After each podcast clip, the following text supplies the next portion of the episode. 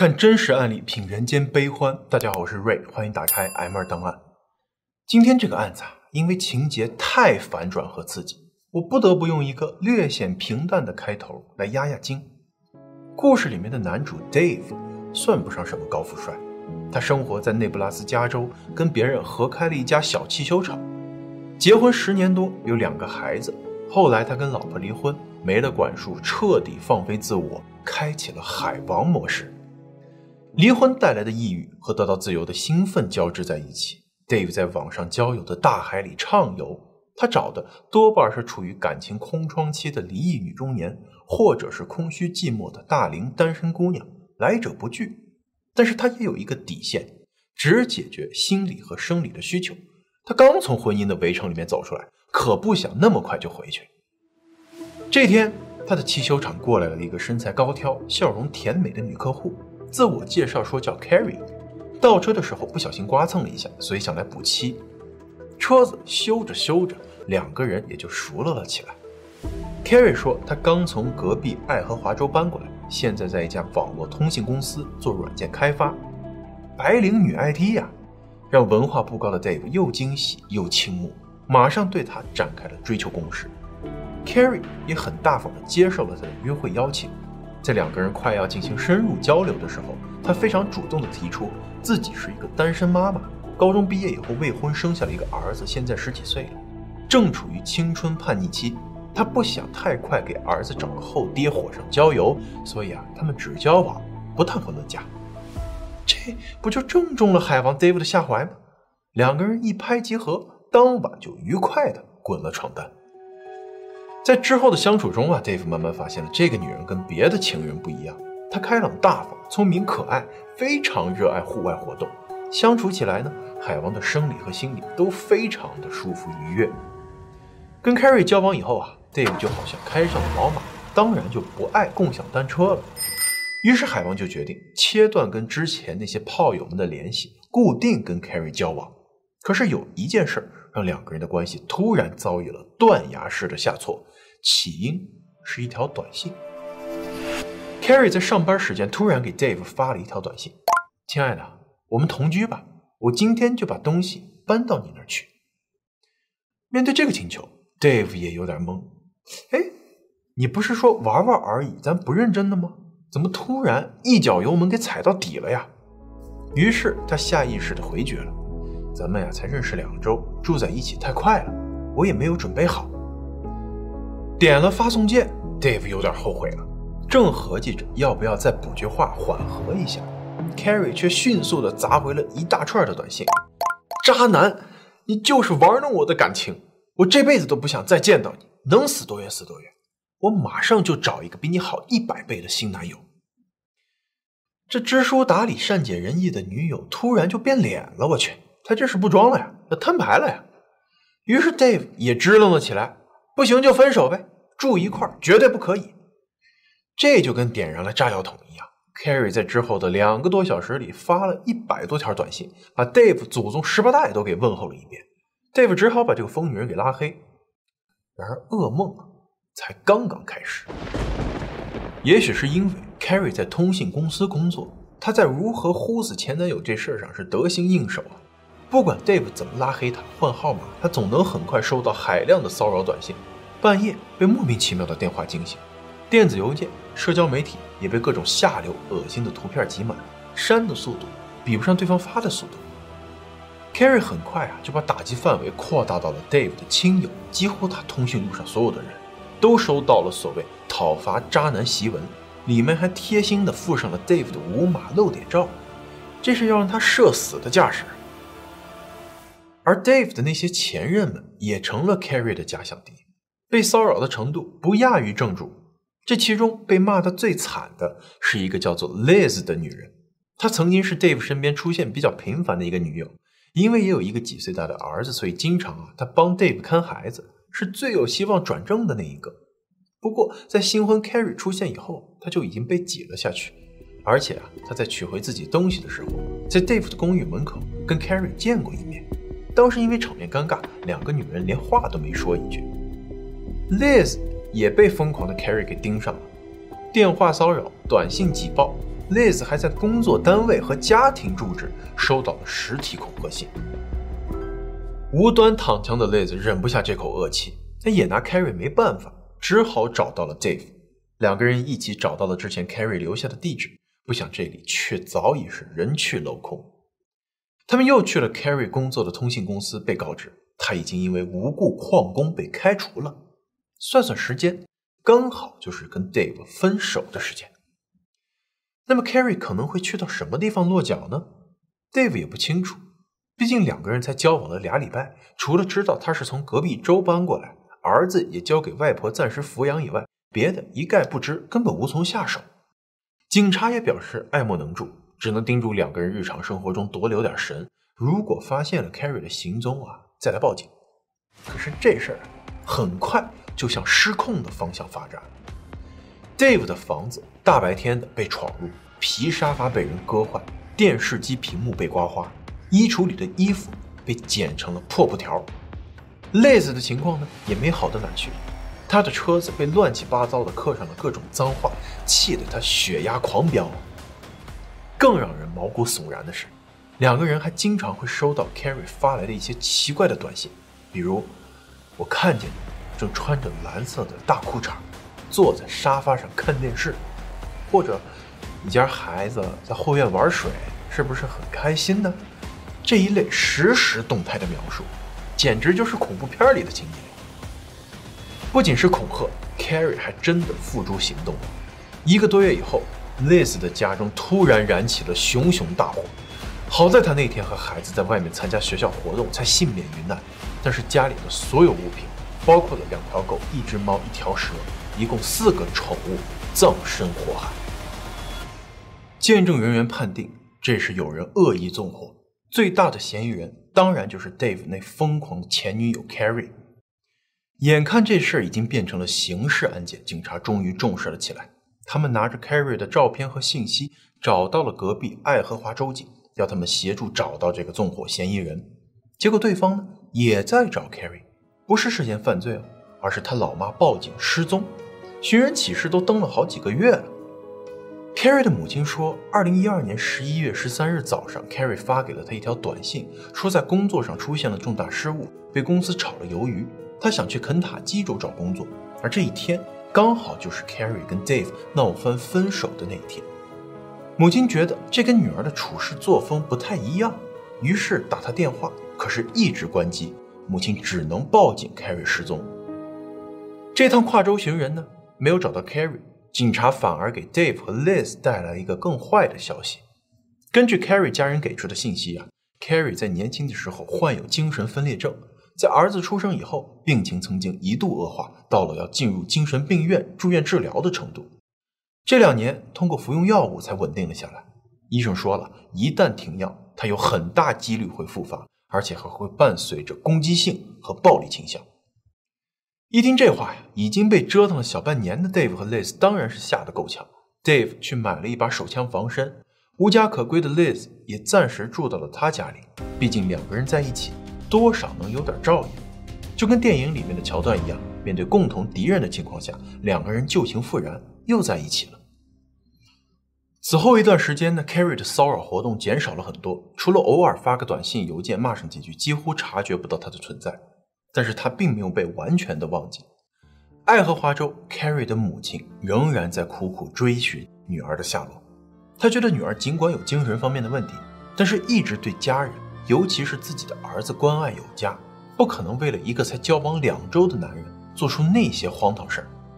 在过去大半年里，Carrie 的父亲重病去世，弟弟结婚，面对这样的大事，Carrie 都不肯露面，只是发一些简单的信息来敷衍，比如肯塔基的新工作很忙，拿不到假期，或者是在佛罗里达生了病，正在精神病院治疗等等。他对家人要求语音或者视频通话的要求一律拒绝，他们直觉。这大半年来，给家里发短信报平安的，可能不是 Carrie 本人，而是另一个和他失踪有关系的人。无独有偶，这个时候，隔壁内布拉斯加州发现了一辆被废弃在停车场的车子。根据车牌号，车主正是失踪的 Carrie，而停车场距离前男友 Dave 原来的公寓还不到两公里。警察对车里车外进行了搜索，结果在后座的一个空的易拉罐拉环上提取了一枚指纹，但是既不属于 Carrie，也不属于 Dave。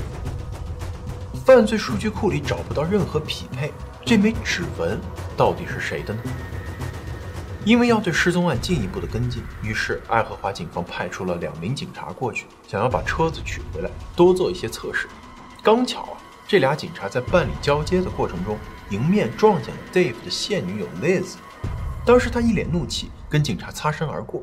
这两个警察此时留了个心眼，趴在门口听了半天的墙角，听到 Liz 又是过来报案的，他又受到了网络骚扰。这回呢，不是 Carrie，而是 Dave 的前妻 Amy。警察们听的是一脸黑线呀，现女友啊，前女友，现在又冒出来一个前妻，这个 Dave 到底有多少女人啊？别急，事情的真相马上就要水落石出了。为了搞清楚这事儿啊，俩警察在 Liz 离开警局以后，也跟着去到他家一探虚实，说是收到了报案，过来进行进一步的调查。Liz 没有认出他们是外地警察，还觉着哎，警察效率挺高啊，前脚立案。后脚就跟进了，于是 Liz 跟他们大吐苦水，说 Dave 的前妻 Amy 天天借口孩子的抚养问题过来纠缠，还给他发骚扰恐吓短信。警察呢顺水推舟，提出可以将骚扰短信作为证据，需要将手机里面的信息啊做一个备份。Liz 痛快的就交出了自己的手机，让警察下载到了电脑 U 盘里。结果警察在这个手机里发现了四通由 Liz。打给前女友 Carrie 的通话记录，日期呢是二零一二年的十一月十三号，也就是 Carrie 失踪的那一天。这就很奇怪了，Liz 不是口口声声的说她就是跟 Carrie 在男友 Dave 的门口擦肩而过那么一面之缘，连话都没说吗？那么他为什么要给 Carrie 打电话？带着这个疑问，警察又调出了 Carrie 的银行流水记录。发现，在过去的大半年里，他的确没有动过里面的一分钱，但是却在他失踪前几天往里面存过一张支票，支票最后的签名是 Shannon Gollier。巧了，Liz 的全名啊就叫做 Shannon Liz Gollier。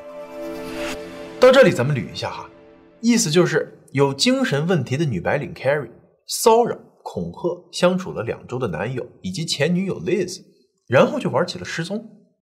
Carrie 失踪前呢，账号上却存了 Liz 的支票。这两个女人之间到底有着怎样不为人知的神秘联系呢？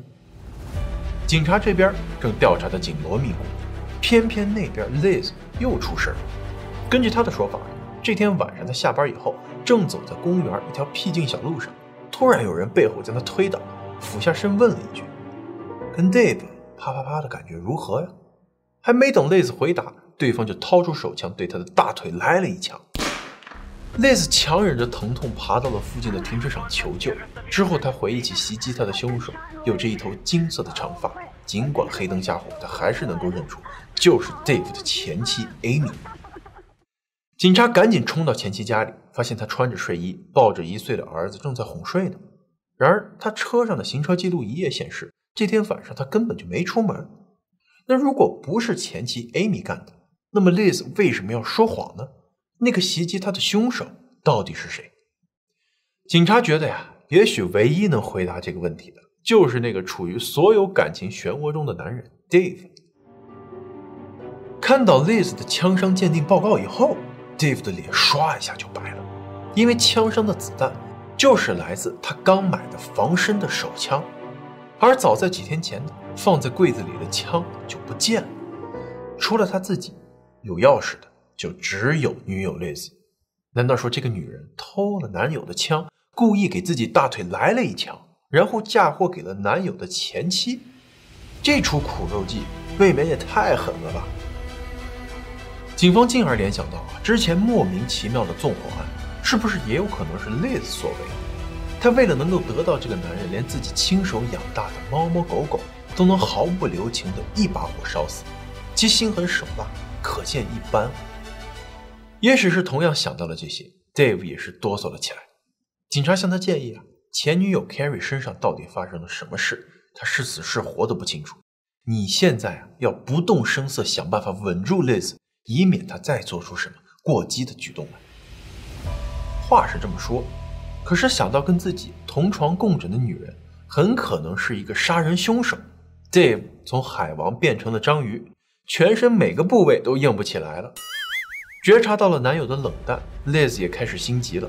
她也不顾腿伤没好，三天两头拄着拐杖往警察局跑。我不是都说了是前妻 Amy 开的枪吗？你们怎么还不去抓他呀？警察也不全是废物啊，里面还是有高手的。他们把 Liz 请进屋里，设了一个套。目前啊，不是不起诉 Amy，而是因为他们怀疑前女友 Carrie 的失踪很可能也跟 Amy 有关。现在啊，放长线钓大鱼，一旦有了证据，数罪并罚，岂不更好？听了这话呢，Liz 的嘴角扬起了一丝不易察觉的微笑，然后就客气的离开了。几天以后，他回到了警局。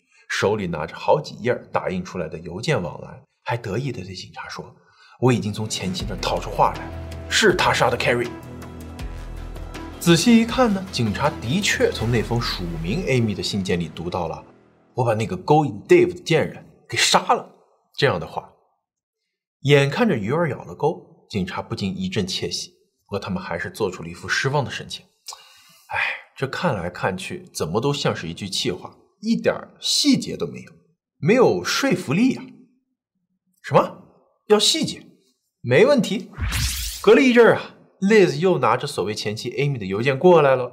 这次里面说他和 Carrie 因为 Dave 的事情大吵了一架，在激动之后呢，用手边的一把小刀在他胸口连捅几刀，把他给杀了。结果警察那边啊还是不太满意，凶器呢？命案地点呢？藏尸地点呢？总不能他说杀人就杀人吧？至少还是要给我们一样才行。嗯，也许是真的太急于解决掉前妻这个绊脚石了，也许是不想放过一石二鸟的绝好时机。Liz 真的就回去，按照警方的要求，回家用 Amy 的口吻写出了最终版本。在强烈嫉妒心的驱使下，他先是以买二手家具为名拿到了 Carrie 家的住址，并且买下了一个沙发。在如约过来取货那天，他借口身上的现金不够，让 Carrie 用车载他去附近的银行取钱。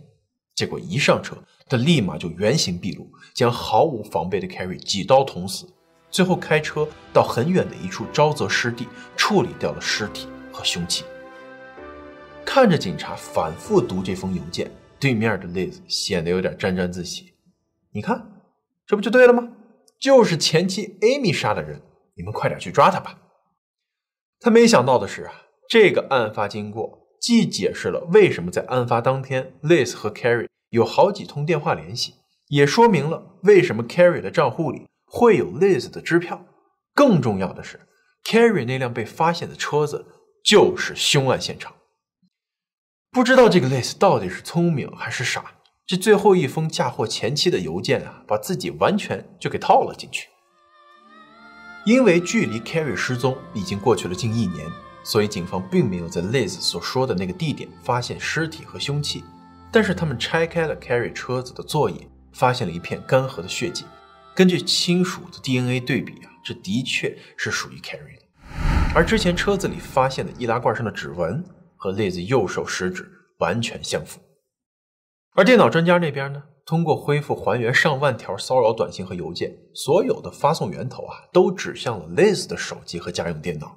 他的电脑里还专门装了一个小软件，可以预先编辑好信息以后延迟发送，这样就会出现他和 Dave 在一起时，两人的手机同时收到骚扰短信的情形。这种小把戏啊，骗骗 Dave 那种大老粗还可以，但是对于警方的专家来说，一眼就能看穿。于是，整个事件就如同拼图一般，当所有的碎片被组合在一起，真凶 Liz 的脸就浮出了水面。可是，Liz 和他请来的律师依然是胸有成竹，没有尸体，没有凶器，没有目击证人，动机也不明显，就凭一些在网上整理出来的内容，想送他去坐牢，没门儿。不过，他们也还是心虚，担心时间越久，证据越多越充分。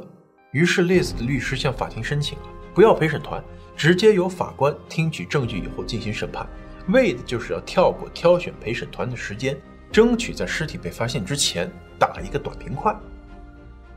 也许冥冥之中自有天意在开庭前的几个月，还真让警察给找到了重要证据。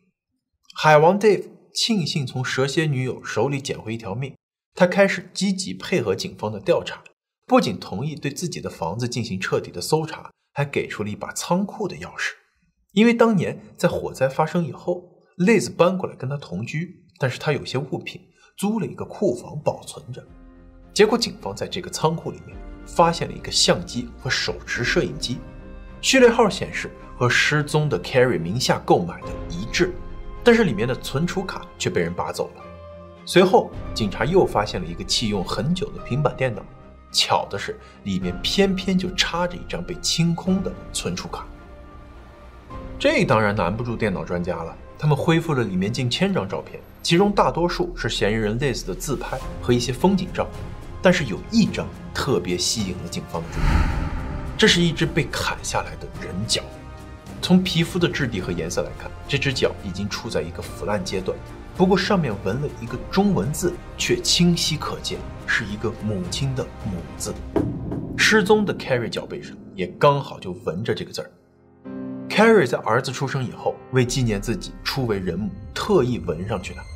警方推断，Carrie 是在被情敌 Liz 杀害以后抛尸，但是怕脚上特殊的纹身被人第一时间辨认出身份，于是 Liz。干脆把他的脚给砍了下来，然后他还专门拍下来这张照片，用途不明，也许是想要继续嫁祸给 Dave 身边的其他女人，或者是单纯想要留个纪念。这种女人的脑子里的想法呀，总是超乎常人想象。但是无论如何，这张照片成为了给他定罪的最关键证据，不仅证明 Carrie 已经不幸遇难，而且能够证明 Liz 就是这所有一切事件的。始作俑者，最终 Liz 被判终身监禁。据说啊，Liz 入狱以后依然孜孜不倦地给海王 Dave 写了几百封情书，说自己是被冤枉的，自己依然爱他。但是 Dave 没有回应一个字。他在经历了这一切之后呢，人际关系上谨慎了很多。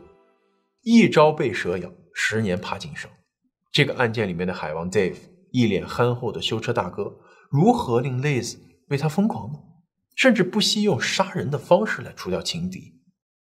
古龙先生有句话呀，说世上最可怕的感情不是恨，而是爱，因为爱才会让人嫉妒，让人发狂，让人成为疯子、呆子，还会变成瞎子。亲爱的观众，您怎么看 Liz 对海王的感情呢？感谢收看 M 二档案。如果您觉得视频还不错，别忘了点赞、订阅支持一下。咱们下期再见。